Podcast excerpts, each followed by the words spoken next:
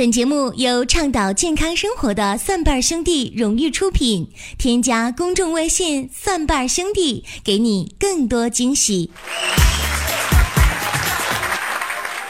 欢迎大家来到《奇葩养生说》来捧场。各位好，我是陈林。奇葩视角，奇葩事。我们今天呢，继续将目光啊投向历史当中的人物。今天要说的这位呢，是大清朝的皇太极。我们知道，大清朝的皇太极呢，是继努尔哈赤之后的又一位非常杰出的满族的政治家和军事家。曾经以皇太极这个名号啊，在明末的文献当中啊，是反复的出现啊。那现代学者呢，都认为啊，皇太极这个名字并非是他的真实名字，而是他的尊号。意思就是说呀，宏谋远略，料敌制胜，用兵如神啊，等等等等。那么在努尔哈赤去世之后呢，皇太极继位了，做出了很多的贡献。对内呢是完善了后金的政治统治，改族名女真为满洲，改国号大金为大清。对外呢是逐步建立了统一的机制啊，平了蒙古，呃，降服了朝鲜，攻克了明朝，是战果累累。那么就在大明王朝即将土崩瓦解的时候，刚过天命之年的皇太极却带着遗憾离开了人世间呐。我想在任何一部电视剧当中啊，都不会出现说说明皇太极是怎么去世的、怎么死的。但是今天我们在健康养生领域当中了解一些以古鉴今，多少会有一些对现代人的警示作用。所以呢，各位如果觉得我们这期节目有意思，您愿意听的话呢，欢迎大家来转发、评论、留言或者是打赏，哎，都是可以的。也欢迎大家关注我们的公众微信账号，搜索“蒜瓣兄弟”，我们有健康养生的常识、互动的游戏，还有病例的语音回复解析。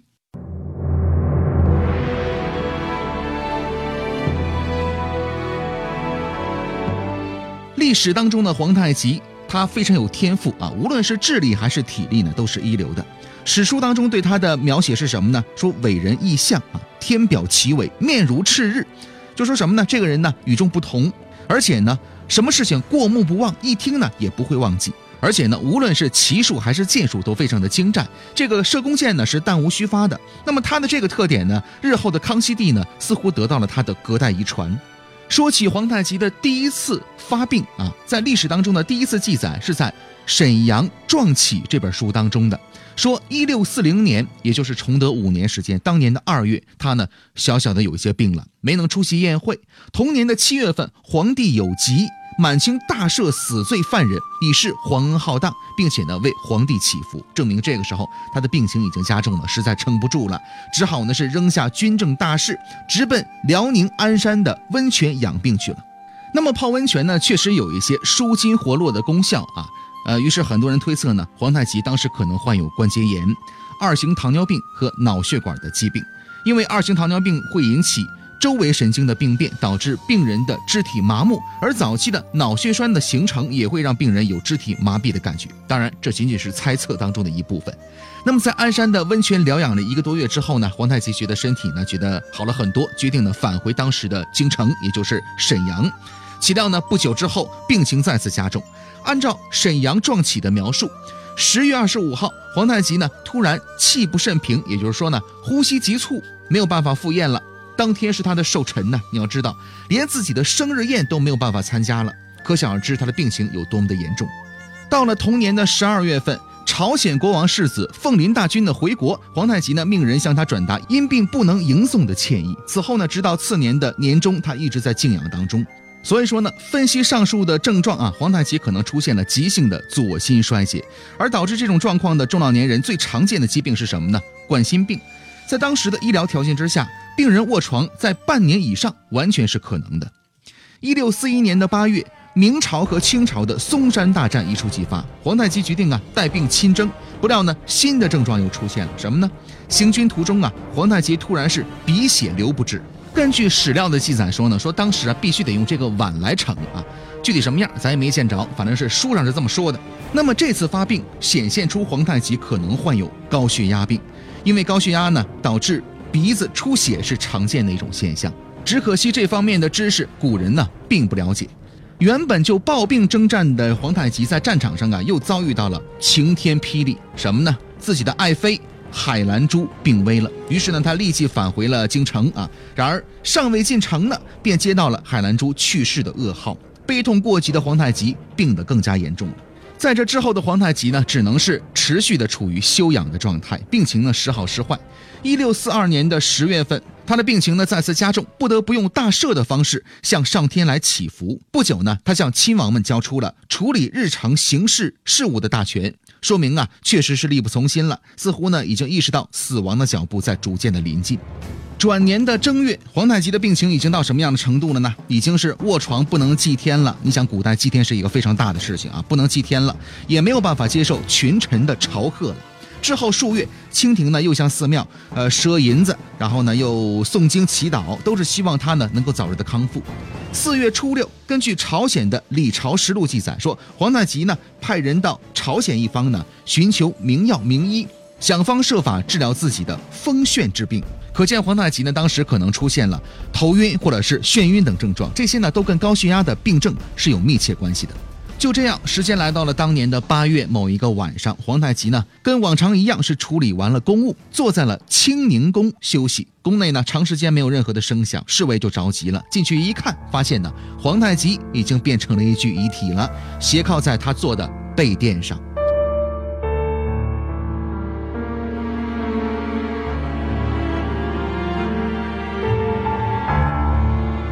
从五月到八月，他的病势呢比较缓和，尚能应付一般的政务。此前呢，并没有常见的半天到一两天的弥留之际，倒是印证了心脑血管疾病的凶险。所以说，他的死因很有可能是急性的心肌梗死。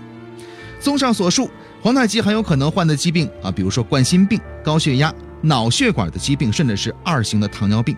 为什么一大堆相互影响的疾病都集中在一个人身上呢？这个问题其实挺值得让我们深思的。那么现代医学的发展呢，让我们看到了一个现象啊，有一种疾病可以把刚才所说的这一切都在一起，那就是高脂血症。现代医学证明啊，高脂血症啊是冠心病、包括心肌梗死、猝死，还有呢脑血管疾病产生的重要危险因素，它可能促进高血压病、糖耐量异常和二型糖尿病的形成。但是值得注意的是，高脂血症本身呢很少出现明显的症状，因此呢往往被人所忽略，经常是在已经造成了心脑血管的损伤之后，抽血化验的时候才被发现的。那么这种疾病啊，固然跟遗传因素有着某种程度的相关性，但是不合理的生活习惯同样扮演着非常重要的角色。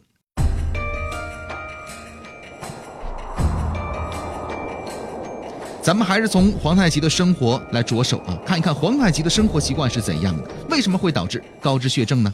我这里呢有一份十九世纪中期当时清朝的早餐的食谱，咱们一起来看一下究竟有多么的丰盛。呃，其实很多种哈，火锅就包括两种了。你想早餐吃火锅啊，什么火锅呢？羊肉炖豆腐火锅，还有呢卤鸭炖白菜这样的两个火锅。那么大碗菜呢，一共四个。都有燕窝，还有各种的肉类，什么鸭肉、羊肉等等。那么中晚菜呢，四个，同样是燕窝、鲜虾、鸡蛋，还有呢鸭腰子。碟菜呢有六个，同样还有燕窝，还有鸡丝、鸡翅膀、鸡片、鸭肉、果子酱，还有呢碎溜鸡等等等等。片盘的菜呢有两个，分别是挂炉鸭子，还有挂炉猪。主食呢有四个。百寿桃、五福捧寿桃，还有寿益白糖油糕、寿益木须糕。面类是什么呢？有两个：燕窝鸭条汤、鸡丝面。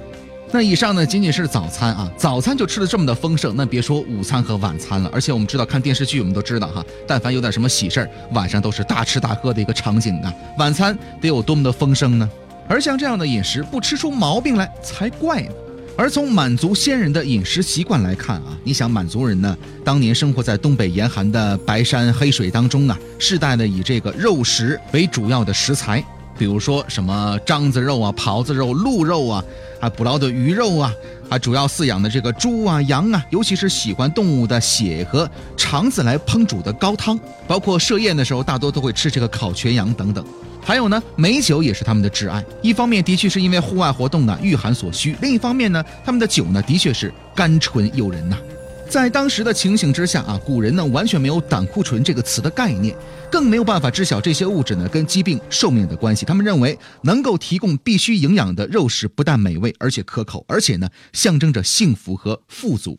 体魄强壮和身体肥胖被彻底的混淆，于是呢，皇太极便在这些食品上啊纵情的享受。肉类和动物脂肪本身呢，还有大量的胆固醇，进入人体之后呢，便大量的蓄积，成为了可怕的不定时炸弹。与此同时，大清朝两百多年的宫廷膳食呢，均受到了祖先的影响，猪啊、羊肉啊、鸡鸭呀，都成为了主角。而蔬菜呢，这样的一些富含膳食纤维的食品呢，却鲜有露脸的机会。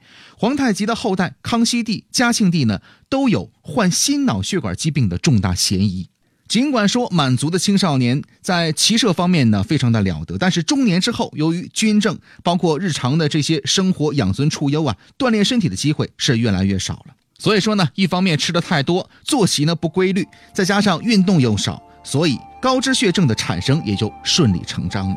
在这儿呢，我们不禁要有一个假设啊，如果皇太极的身体再健康一些，那么挥军闯进山海关，收服吴三桂，席卷大江南北的，就不是后来他的弟弟多尔衮了，在京城称王称道的，也不是年幼无知的儿子顺治皇帝了。你说雄才大略的皇太极是多么的遗憾呢？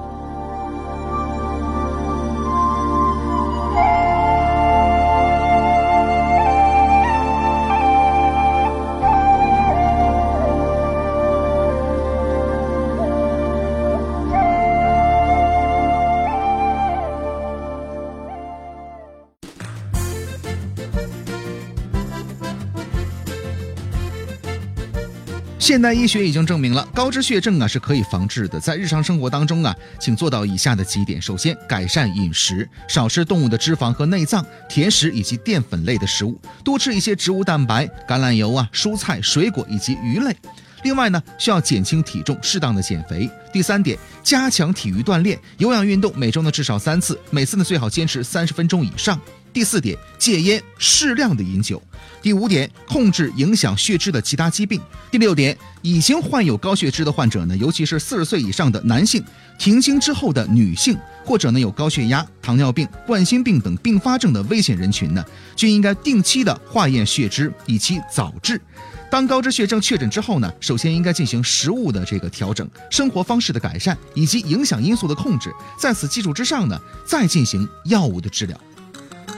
欢迎收听《奇葩养生说》。如果您觉得我们的节目有意思、实用的话呢，欢迎大家对我们的节目进行评论、点赞、转发和留言，或者打赏都是可以的。也欢迎各位来添加我们的公众微信账号，搜索“蒜瓣兄弟”，我们有健康养生的常识、互动的游戏，还有病例的医生语音回复。